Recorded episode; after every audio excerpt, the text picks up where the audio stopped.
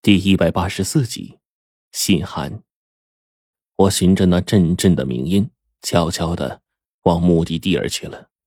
到现在，我发现一个问题：鸣音这东西很奇特，并不是只能听到阴魂的声音，我也能听到来自地底的异动，亦或者是其他古怪的音律。还真是因为有这项能力，不然这数次的行动啊，我还不知道得遗漏多少重要线索呢。我循着那个老匠人的声音往前走，逐渐便离那个声音越来越近了。可突然，从前面猛然窜出两个哲那罗，他们手里捧着两个东西，也不知道要去哪儿。我赶紧躲起来，藏在一边，只得这两个东西啊过去了，我才稍微缓了一口气了。妈呀，吓死我了！我用极小的声音说了一句话，特别是在这里一说话就容易被察觉。我已经憋得差不多了，再加上全都是靠喉咙哼出来的诗语，嗓子憋的是真心的难受啊！我把耳朵竖起来，静了静心，循着那阵声音，悄悄的来到了一栋建筑面前。这似乎呢是一间民房。有了上次徐老五的带领，我已经知道猫腻在哪儿了。我就轻轻的推开了那个门，然后转身把痕迹啊全都处理好，一点一点的就踏进了屋，找了起来。楼上我似乎能听到女人打呼噜的声音。这屋子里漆黑的紧，我就跟趟着石头过河似的，好一会儿才在楼梯的转角后面找到一个未关紧的洞。从这里下来，里面火光冲天，房间里面很是明亮。我赫然发现这个地方啊，我还真没来过，而且这里的摆设也不是我之前见到的那些。这个时候，便见六个真纳罗抬出三个特大号的袋子，那袋子里面血淋淋的，一股腥臭味便从里面飘了出来，极其的难闻。我悄悄的蹲在了墙角。小心翼翼的向里面偷看着，那些袋子里的东西发出了砰砰砰的声音，竟然会动。我很快就想到袋子里的东西了，这不就是被弯下来的人心吗？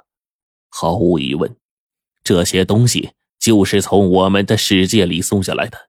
办这些事情的必然是跟那个华阳古镇的魅惑女人一样的家伙。在上面偷偷的收集人血，剜出人心，送到下面。我再往前悄悄爬了几步，因为这个房子呀只有黑白二色，那火焰白惨惨的，但终究照不到墙角，总能给我一点隐蔽的机会。一点一点的往黑暗里面挪了好几米，这个时候我就看到整间房子的摆设了。这里面把那些砰砰乱跳的心脏下到锅里。用温水浸泡着，里面的水啊，全是白色的，纯白的，跟豆浆一样。我这么看着那些玩意儿，比豆浆还粘稠。在不远处有一个很大的竹筐，里面赫然装着很多的人头骨，上面鲜血淋漓的，有的人头骨上面血肉模糊，都没有剃干净。看到这一幕，我再也忍不住胃里的翻江倒海，一张嘴就吐了出来。我也是急了，用手忙捂住了嘴，再把喉咙里的东西硬憋回去，差点没给我呛出眼泪来。这就是他们从上面不分活人死人摘下来的心脏吗？那白花花的不是脑髓又是什么？我终于知道为什么他们可以造出这么多的复制人来了。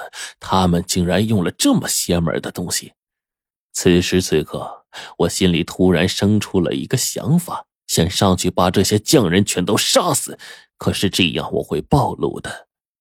但我心一想，我从兜里掏出了一包朱砂，趁着一旁哲那罗没注意，连带着直接就扔进了那一口正用温水煮着的大锅里。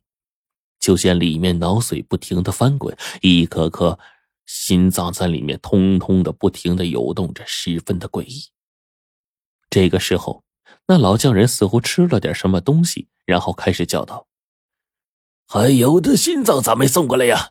赶紧去徐元吉那里催！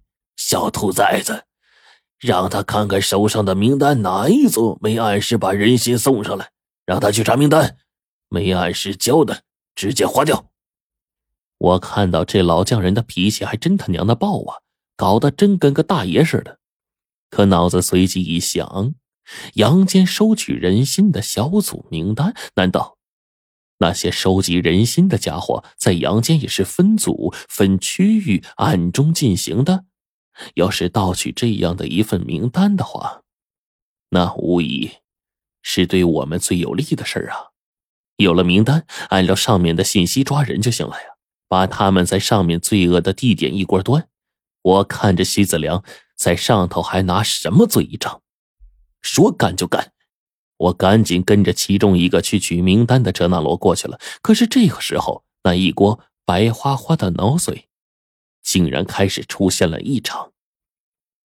好家伙，可能真的是我那一包朱砂的缘故，脑髓开始变了颜色。短短的瞬间，脑髓变得漆黑一片。原本在脑髓里游着的心脏，仿佛遇到了什么痛楚似的，不停的蹦跳着。整个心脏越变越大，竟是开始不断的腐烂。转眼之间，拳头大小的心脏胀得跟个脸盆似的。我只见里面的脑髓越煮越滚烫，竟然更加剧烈。心道不好，赶紧往后撤。这个时候，那个老匠人一下子就急了：“怎么回事？哪都工序错了，竟然把事情弄成这样！”老匠人是真急了呀，将身边另外几个徐姓人还有哲纳罗破口骂了一顿，自己也是气得七窍生烟呢。他的两个眼睛就盯着里面，整个人也摸不着头脑，只能眼睁睁的看着越来越腐烂、越来越大的心脏。老匠人一见这模样啊，真是急了呀！这么多的人脑才熬出一锅脑髓呀，这么多人心糟蹋了。全都糟蹋了，旁边几个徐姓人也吓得整个人瘫软在地上，脸上写满了绝望。老匠人眼里老泪纵横，一屁股瘫在地上，瞬间面如死灰呀！等着吧，等死吧！事情办成这样，家主不会饶了我们的呀！砰的一声，这个时候，一颗心脏膨胀到了临界点，再也撑不住了，砰的一声就炸开，成片的血肉血浆，蕴含着一大吨脑髓在旁边炸开，烫的老匠人和几个伙计惨叫了一声，随即被碎肉溅得满脸都是啊！砰砰砰，爆炸声不绝于耳，到处都是心脏爆开的声音。老匠人在屋内被炸得血肉模糊，自己的血。自己的肉还有心脏的血肉已经全都搅和在一起，看不清了。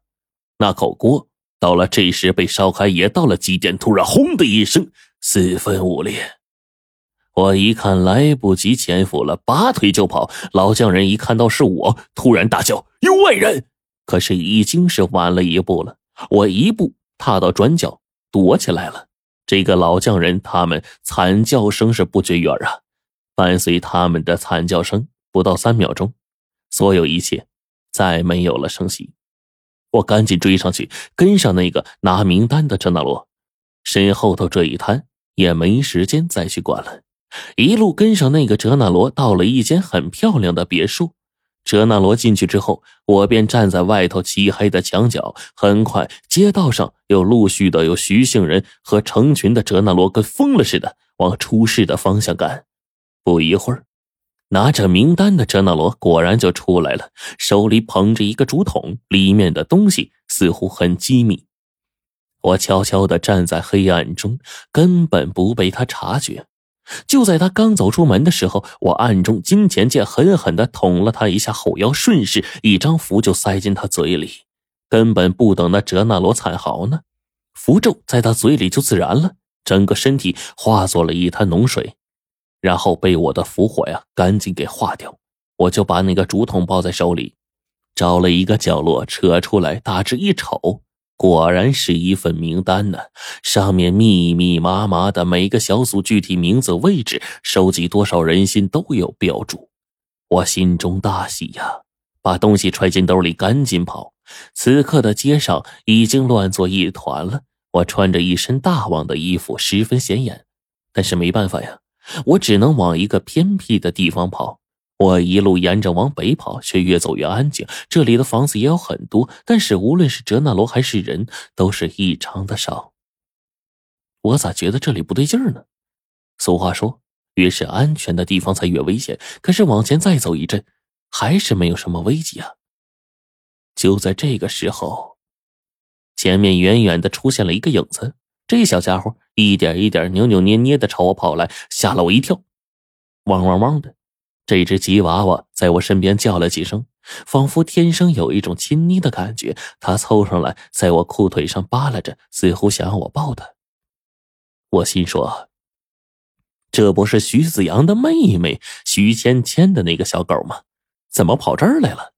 难道这里不会是那个徐芊芊的住处吧？”这个时候。小狗叫了两声，然后从远处走过来一个人影，竟然是白程程。你你怎么来这儿了？白程程吃惊的看着我，一见我鬼鬼祟祟的，他就忙说：“那边那么大阵仗，你弄的呀？”我问他：“我才从那边过来，你咋知道啊？”徐子阳都快疯了，本来跟徐芊芊呢说的好好的，突然听到这个消息，整个人差点晕过去了。听到这个消息啊。我不由得哈哈大笑。我问：“那你在这干啥呀？”哎，程程，对了，你有没有从他们谈话中得到什么相关信息啊？白程程点了点头，但脸上忽然泛起了犹豫之色。他看着我，张嘴似乎有话想说，可是到嘴边又咽下去了。我看他这模样，不由得就问他：“到底怎么回事啊？跟我有什么不能说的？”白程程犹豫了一会儿，皱着眉头说：“罗罗晨，徐子良要我，要我。”